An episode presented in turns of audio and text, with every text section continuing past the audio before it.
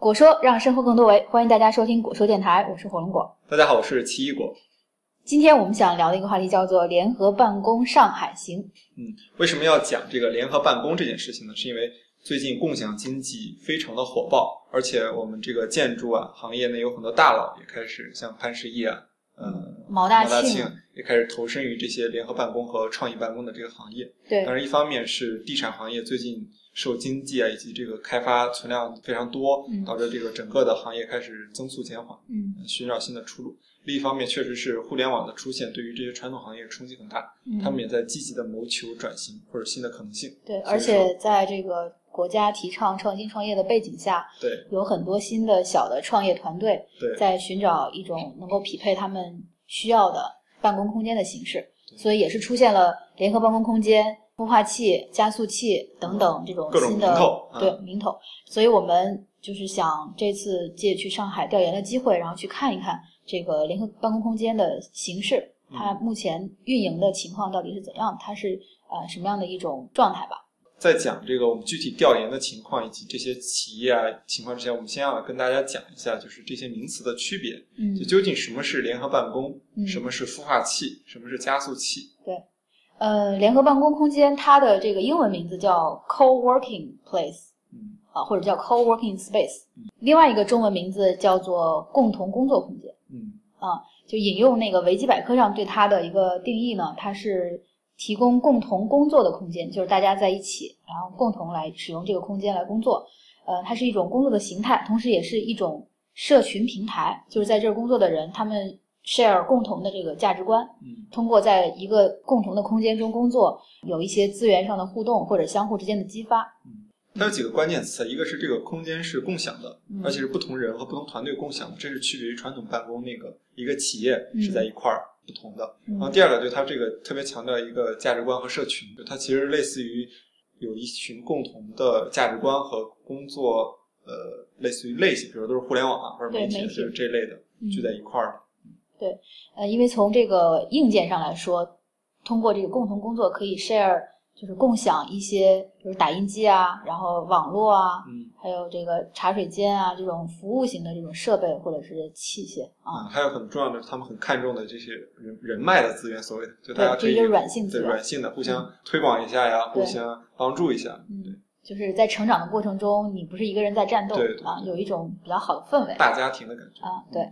呃，那么孵化器呢，一般是就是小型的这种创业团队会会进驻的一个呃帮助他们快速成长的地方。嗯，与联合办公不同的是，孵化器一般会入股这种创业型的企业，联合办公空间是以场地出租为主，就对工位出租。提供一些这个工作的工位。加速器是说，在这个创业团队有了一定的成长，然后比如说拿到了一些融资以后，就开始到了加速成长期，然后他们会去到一个加速器里面，然后寻求更快的成长。嗯所以他们在这个阶段可能需要更大的办公空间，嗯呃，需要匹配更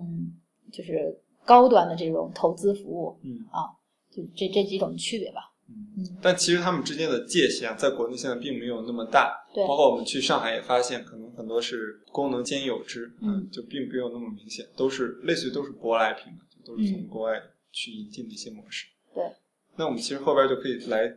谈一谈我们上海看的一些企业的情况。嗯，我们这次首先去的一个地方叫做创智天地嗯啊、其中有一个联合办公空间，可以说也是一个孵化器了，叫 InnoSpace。嗯呃，是由瑞安地产集团，然后他当时在设计开发这个创智天地的时候，预留了一块儿，据说是为了营造这个创业氛围的这个空间形相当于。是开发商的运营的，对下边一个全资的类似子公司嗯在运营这么一个空间。对这个空间，我们进去看了一下，一进去呢是有人正好有一个创业团队在咨询，他们想到这个联合办公空间来工作，然后所以就是接待的那个同学，就是在那儿实习的一个同学，还是非常热情的跟我们讲了一下这个空间的情况。对啊，大概的情况是，他们如果入住的话，每个月租金是七百到九百块钱每个工位。对我们为什么说这个没有那么明确？就它如果是从这个租金和场地来看，它其实很像一个联合办公的意思。嗯啊，但是呢，它从中又可以会筛一些团队进行投资，对这有带有明显的孵化器的色彩特点。对，他们这个 InnoSpace 其中有几家已经做的比较好的企业，对，比如说像简书，简书是一个轻博客的平台，嗯。啊，比如说像有一个做那个自行车，就智能自行车、智能硬件的啊，还有一些他们已经孵化，就是已经在这个地方孵化完成，然后进入到更大的办公空间去，就是在创智天地的另外一个地方，就租了一个呃独立的空间进行办公。有一家租车的互联网公司。嗯，就是他们这个空间有两种类型，一个是开放的，嗯，开放的那种。办公区域，大家可以租工位，然后进行办公。另外一块就是有一些独立的小隔间，然后每个隔间大概可以坐五到十个人不等的团队。对他们对这种隔间的出租呢，就是以大概三块钱每天每平米啊，来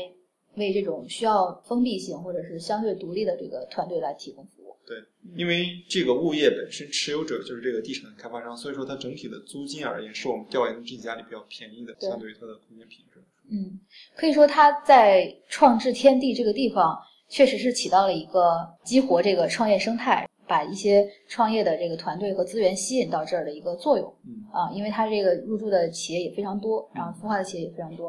啊，这是第一家。然后我们去的第二家也特别机缘巧合，就是我们在去这个上海之前，我们想看一下中国的这些互联网公司啊，或者这些数据层面的东西，就是投融资数据。嗯，然后正好我们就找到了一个细分行业的网站，叫 IT 橘子，对，他们专门做这个互联网企业的这个投融资的这个数据分析。嗯，然后正好我们在这个上海，我们知道他们总他们在上海了，嗯，那我们正好在去这个 InnoSpace 的时候，他们那个负责人，我们问他，嗯，就是你们附近有没有还有没有其他的像类似这种联合办公啊，或者说孵化器？他们指了指，就在我们隔壁就有一个对，公司叫 IT 橘子，对，叫橘子空间。对我们还特别诧异，我们并不知道当时它有线下空间，嗯，我们知道它是一个做数据平台，对，然后我们就去了，去了，它就在那个江湾体育馆那个环廊那个地地方，嗯，呃，它的情况是工位出租也是大概八百块钱每个工位，返两百块钱卡，就他们有个小咖啡厅，对他们也做了一个。面向内部工作人员，就是内部创业团队的一个小咖啡厅，会返给大家两百块钱的这个咖啡券啊，呃，所以也就是相当于六百多块钱一个一个工位。然后呃，因为他们那个地方跟创智天地的区位也差不多，所以可能租金都相对来说比较便宜，嗯，都比较便宜啊。然后他们这个空间现在据说已经又开了两家分店。啊，就是扩张也很快，对，扩张很快，因为有这个有这个需求。嗯，我们去之前还以为这个上海的创业氛围会跟北京差特别多，嗯，但实际上就是我们直观感受还是有挺多团队在做事情的。对对对，嗯，而且那个像 IT 橘子他们这个这个地方大概是是五百平米，嗯，五百平米基本上已经被用完，他们又开了几家分店。嗯，而且我们跟这个橘子空间的 CEO 跟他聊了一下，就问他。这个关于 IT 橘子的发展，就是为什么会在上海选择开橘子空间？因为他在北京并没有。对啊，北京的话，他们就是做一些数据服务、数据团队。然后他们在上海和武汉开辟了这个几家橘子空间，做这个联合办公。就他们是纯联合办公，纯联合办公，就不是孵化器的性质，没有投融资。对，然后他们就说，可能上海这块儿，一个是租金相对便宜，另外一块就是这个大家的付费意识比较强。嗯，就上海人的这个付费意识特别强。对，嗯，这是又双一家，然后我们顺道又去看了一家这个政府主导的一个创新空间，对，叫国定路两百号。国定路两百号啊，对我们去的时候，其实啊是一个园区，对对，发现是一个园区，然后就遇到了那个大家进入这种政府部门，通常会被一下子就问到的人生终极命题，对，你们是谁？你们从哪儿来？你们要到哪儿去？比较高大威猛的保安要先登记，对，先登记，然后就写下了自己的那个联系方式等等的，然后就进去了。进去了以后，号称是在群房有他们的那个接待，我们就去看了一下。然后群房确实有接待，是接待那个注册啊、企业注册什么、咨询服务的，就特别像银行的柜台，柜台啊，对，也没什么人，挺冷清的。对，没什么人。然后后来我们就说，那我们应该去哪儿找呢？就呃上楼吧。然后就上楼去问，然后问了以后，他们说你们是要。办什么事儿？如果你要说明你要办什么事儿，我才能给你指路啊，是吧？啊，然后就大概跟他沟通了一下，我们是干嘛的？就很官方，对，非常官方，大家都很很不乐意，恨不得能拿个介绍信去才行。对对，你们应该开个介绍信来，嗯。然后后来我们就就根据他说的，在某某号楼某号楼，我们就去找，找着找着确实找到了，嗯有一创新工厂是在入驻了这个园区。啊，然后可能他们那个政府主导的那个孵化器可能也是在那边儿，不过我们没找到啊。然后创新工厂就非常大，就是好几层，好几层，而且就每一层面积非常大，就特别像那个，其实挺像那个现在很大的食堂，我觉得像。嗯一个像食堂，还是其实很多那种现在大的那种互联网公司的写字楼也差不多那样，就一层全部是开场式的，对，就是那个一堆一堆的工位，就是很密的铺开的工位铺开的工位，嗯然后每个团队顶上是挂一个牌牌儿就是说明这是哪个团队对一片儿，然后就每个团队边上可能有个饮水机啊，然后我们看到了人人美剧啊啊，在其中孵化。对对对，对它这个创新工厂其实是个孵化器了，它会占股份。一般这种孵化器占创业团队的股份会在百分之可能浮动的话在百分之五到百分之十之间啊，大部分是在百分之七八左右。对，所以我们没在那儿久留。对，因为我们确实觉得，虽然他提倡的这个创新整个园区建设的还很漂亮，但是和我们前边去前两家感受那种质量来说，其实差别挺大的，差别挺大的包括员工的那个感觉也不太一样，嗯我觉得啊还是不太一样，因为那个可能在这个国家这个里边的都是经过算是加引号的筛选过的，对人员都比较多。嗯我们都看到过一个可能在两三百人这么规模的一个企业在里边，啊，一个做婚庆的的企业，嗯不一定是孵化了，他们有可能是租这个地方办公。嗯于是这一家看完之后，我们又又前往了一个类似于核心地段。对，核心地段叫静安寺吧，就静安寺那片儿，呃，有一家做的还挺好的，做了四五年，呃在上海大概有十家分店，叫联合创业办公社。对，就大家提联合办公空间的话，应该都会知道他们。呃，我们说明来意以后，也是有一个专门负责的人带我们进去看，他这个空间不是开场的，不是开放的，只对他们的入驻的团队来开放所以我们就就跟着他转了一下，大概的形式是，呃，玻璃隔断的一间一间的这种小的办公空间。对虽然他们也是联合办公啊，但是他们和其他的联合办公不一样，是他们每个团队有一个相对独立的玻璃的盒子，对，就是半透明、半开的放。啊玻璃，盒子，团队为单位租。嗯像是之前我们提到的 IT 局，它其实面向个人也可以，时间很灵活，很短也可以。嗯，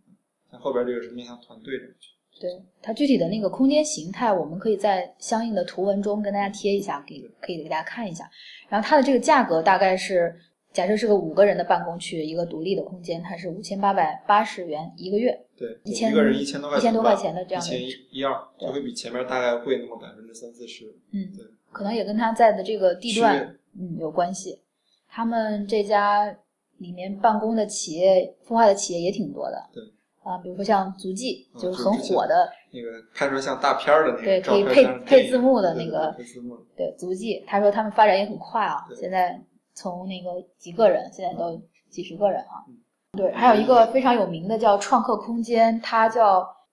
新车间，啊，新车间。他们是专门每周会做一些面向这个大家手工动手来做一些硬件的这个创客们。对。啊，就是其实它是那种狭义上的创客空间对对对。啊，里面我们看了一下，里面有各种各样的器械设备，啊，小小玩意儿。对，小玩意儿很多。嗯，然后这么几家转下来，我们直观上感觉还是这个联合创业办公社和那个 InnoSpace 现在来说比较成熟，就是这个规模也是在不断的扩大。嗯，对。啊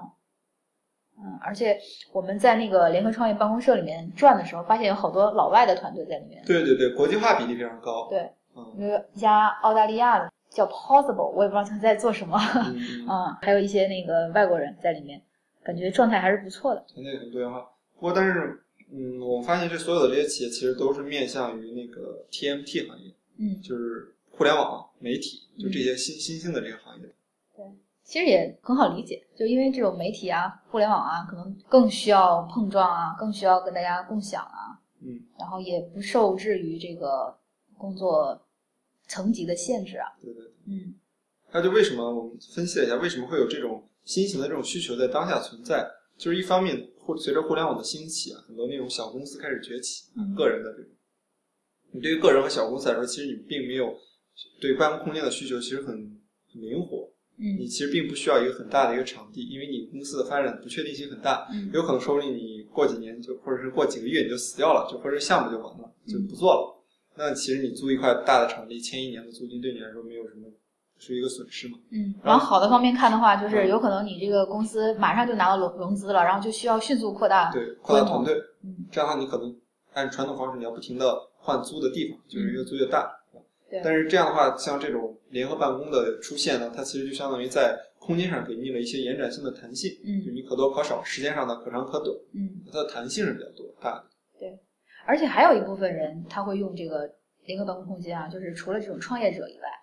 就是那种跨国公司的就是小团队，如果是说在北京工作一段时间，他如果对应的地方没有他们的那个办事处的话，他们租这个办公空间的话会比较合适。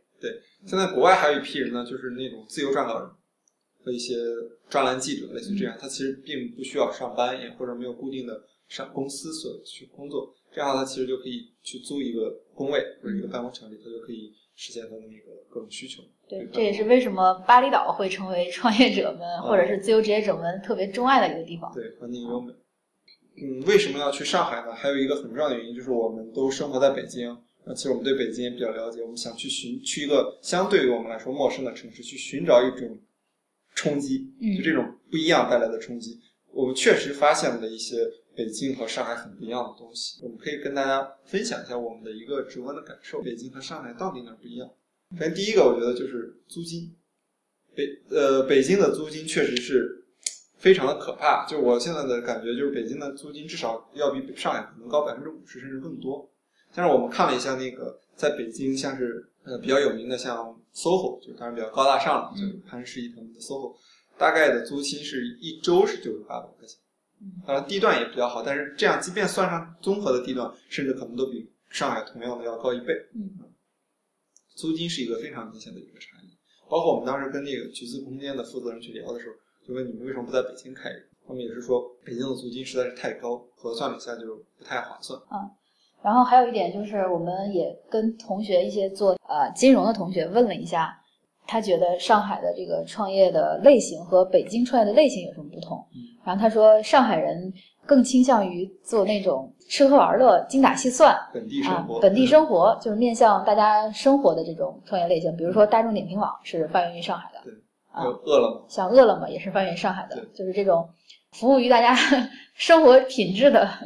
这个类型。但是北京呢，可能就更全面一些，更综合一些啊，什么样都有。不同城市之间确实很有很大差别。像是我们后期可能也会跟大家分享一些我们最后的分析的数据。嗯你像杭州是一个很明显的电子商务一家独大的这么一个城市，对，在深圳呢就会有很多的硬件硬件和游戏，嗯嗯，腾讯对腾讯在 华强北，华强北、腾讯，然后杭州就是因为阿里在，对，不一样。对，每个城市是有，当然都是在一些互联网行业或者都有一些细分，但是每个城市它的侧重点受这些企业，就是这种大哥吧，这些不同行业的大哥带领的这个产业集群，就这些集群的不一样，它有不同的侧重。在某种程度上可以认为是这个城市在创业上的一个特征或者它的性格。嗯，你觉得除了这个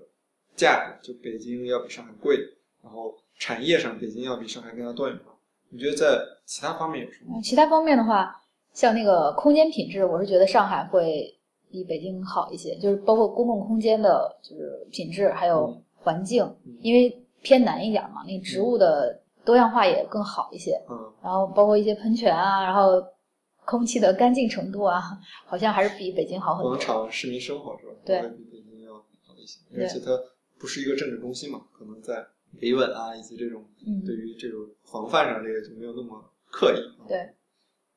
然后还有就是，我感觉上海那些创业者更像是在扎扎实实的做，就更加务实。对，更加务实，在一点儿一点儿做对啊，就是可能在享受一种生活方式可。能在他们眼里，这是首先是一一个生意，对，首先是个生意，可能北京的话谈情怀、谈理想的更多一些。嗯，嗯，之后我们也会再去北京的这些联合创业这个空间或者联合办公空间再看一下，对，嗯，看看到底有什么呃特别大的差异。嗯嗯其实，在去上海，包括在去北京之前，我们最早这个联合办公室从国外发起，我们其实搜了很多国外的一些资料，嗯就发现这个国内外之间还是有很大的一个差别，嗯对我们的冲击可能比北京、上海这这两个城市之间的冲击还要大。嗯。我们先说一下这个联合办公空间，其实最早它也是发源于美国，是由一个谷歌的工程师叫 Brad Newberg，他开始推这个概念，就是 co-working。然后他们那个团队的名字叫 Nine to Five Group，可能是朝九晚五的意思吧，就朝九晚五来工作。然后他们弄了一个叫帽子工厂的这样一个网站，然后把自己家里的仓库，然后变成了一个这个休闲场地，然后出租给三个从事科技产业相关的工作者。就从他那儿开始，呃，目前就是旧金山可以算作这种联合办公空间的发源地，然后也是目前拥有最多联合办公空间的城市。所以不仅仅是一些这种办公空间、写字楼，还有一些咖啡馆、简餐馆，或者是自己家的工作室，他们都可以出租给这种有需求的人。还有一些厂房。对。所以现在也是越来越多的人开始决定在这种联合办公空间中工作。就今天我在那个知乎上还看到一篇帖子，就是说，就跟在家办公比，嗯，就是跟大家一起办公会有什么优势？嗯，啊，就是他说，就是在家办公的话，你会很难拒绝冰箱里的那些食物或者是女朋友的打扰，啊，这是一点。然后第二个就是，嗯，你可能会长期的处于持续工作的状态，就分不清哪里是工作，哪里是生活，就是在家办公的话，嗯，然后还有就是可能没有机会跟别人交流，就会比较。陷入自己一个人比较孤独的状态，没有一些新的 idea 的激发，没有碰撞。再有，再有一点我忘了。不过这个也很说明，就是为什么当时 SOHO 就没有起来。就 SOHO 这个概念提了特别久，就在家办公嘛，就发现其实对于联合办公，其实是 SOHO，我觉得是比 SOHO 要更加。呃，适合的这种工作方式，就是他从工作到生活有了一个过渡吧，对，从纯工作空间到纯生活空间，对对，有一个过渡，然后也也是给大家提供这种，就是大家还是群居动物。就我今天想那个联合办公空间有点像图书馆，嗯，就是你去图书馆也是占了一个地儿，然后跟大家一起工作，就只不过就是互动可能少一些。对对对，说不定以后图书馆应该配上一个什么大草坪啊之类的。对我看到台湾就有。这个联合办公空间开在学校里面的，就是学生在里面就去用这个空间来工作，可能做一些创业啊什么的。然后包括像那个欧洲有 Google Campus，也是有很多创意团队进驻。嗯啊，包括咱们学校也是，在美国的时候就是有一个图书馆，就是边上就紧开着，就是图书馆自己开的咖啡馆。就你比如你甚至可以拿着书过去，它都是刷刷卡才能进那个咖啡馆。嗯，内部的类似。这样你累了之后在里边，你就可以拿两本书跟人在咖啡馆聊一聊。嗯，就就是它它的动静分区做好之后，就是你类似于有点像，就是那边是工作，这边出来就聊两句，或者是有共享的一些区域。嗯，还有一个关于这个联合办公空间形态的一个调查，就是他说，呃，到二零二零年，百分之四十的劳动力可能会变成这种自由职业者、临时工啊、独立承包商或者自由创业者。这也跟我们目前观察到的现象很一致，就是很多就是我们这个专业的人，呃，可能都会想尝试做自己的工作室，或者是做自己独立的来做一些事情。然后百分之七十的人认为他们在联合办公空间中比在传统的工作室感觉到更加健康。啊，可能是有时间安排自己的这个健身活动，或者是吃的可能更好一些。嗯，还有百分之六十四的工作员工能够更好的按时完成任务。然后还有百分之六十八的人认为，大家在一起共同工作的时候可以集中注意力，啊，这个肯定是比自己在家会时不时的去休息一下、吃点东西可能会更好。然后还有就是百分之九十二的人对他们的这个联合办公空间感到很满意，啊，还有百分之九十一的人认为联合办公空间能够跟他人很好的交流，百分之六十的人认为从进入联合办公空间工作之后，他们在家感觉到轻松很多。啊，还有一个特点了，就是百分之七十八的人在这个里面工作的都是四十岁以下的，就是还是年轻的群体。嗯，年轻人和新兴行业。对。然后再说到刚才我们还没有说的说完的一个话题，就是我们看了国内外之后，发现空间上有些不一样。嗯。就我先说一下国内啊，就国内这个联合办公空间，可能因为操作的人都是虽然也有年轻人的，但是你就模式还是那种，首先它是一个办公室。先是一个办公室，就是基本上我们看到的或多或少的，就是类似于你租了一个大块空间和场地，放了很多办公的桌椅，然后再分包给一些那个不同的团队。有的呢，就比如说做了一些隔断，就隔出了一些办公室，就大概还是这种。它只是不是那种格子间那种形式，就是一些就是可拼接拼接的一些就家具啊，还有有一些共享空间啊，放一些沙发呀、电视。也就仅此而已。嗯目前能看到的，嗯，但是国外的会好很多。不光是好很多，因为我觉得国外它会针对这个空间进行特殊的设计，就是它是有一个主题，或者是有一个呃很认真的一种设计元素在。对，这个其实你也很能看出来，就类似于国外的那些 Airbnb 可能那个主题型的那个房间和国内的这种酒店式的一个不同啊。其实这个也是应了那个就要做垂直细分领域这件事情。对我觉得还有空间上来说，就你像比如说你是一个厂房改造类的，嗯。嗯，就应该是围绕着这个有一个主题，而且这个主题是呃很深度的一个从就是可能是类似于一个很认真的一个设计和改造型的东西，并不是一些简单的拼贴，嗯，嗯，这样对，就是其实还是要注重这个办公空间的品品质，对就包括呃谷歌呀、Facebook 呀，他们这些总部打造，其实也在围绕着一个主题来做。嗯其实 Facebook 特别像一个大学，就开场式的这这种工厂啊，嗯就这种厂房啊，包括他们后来找了那个 Frank Gehry 跟嗯做那个新的总部的，包括谷歌那种方式，包括 Airbnb，其实都有自己的一个主题和诉求，是吧？嗯但反观国内的很多，即便是这种互联网巨头，他们的办公楼其实还是停留在了它是个办公楼，并没有融入一些这个公司的文化和基因。嗯，就未来这个联合办公空间如果要做的很吸引人，吸引这些团队进驻的话，肯定要有自己的特点，对特色。它并不能解决那种类似于提供个办公桌这种温饱型的需求。对，如果是这样的话，大家就是随便找了一个地方凑一下就可以。嗯，所以现在其实国内也有一些做的比较好的，比如说像广州的一起开工社区，他们就也是特别注重这个大家的圈子啊，然后空间的品质，因为我没有去看过，啊、还不太了解。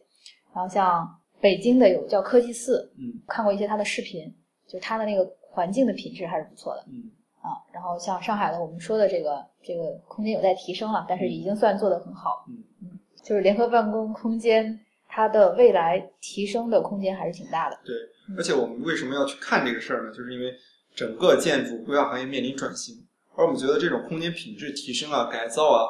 恰恰是这些设计师们和规划师们所擅长的领域。对，可以继续发挥和贡献力量的领域。对，而且这个是别人并不是轻易，就是虽然做设计很容易，但是但是别人并不是很容易能进入这个行业内嗯，啊，这个空间品质提升改造，对，包括我们最近很火的空间改造空间改造啊，什么城市梦想家呀，帮别人改造一个小房子啊，对就未来这种办公空间可能也需要改造。对啊，需要再挖掘它的空间价值。比如说未来是不是有会诞生一家公司设小型设计团队，他们专注于做这种脸部办公和孵化器的设计，嗯，我们拭目以待。拭目以待。嗯，好，那这期节目就录到这儿，嗯大家再见。大家再见。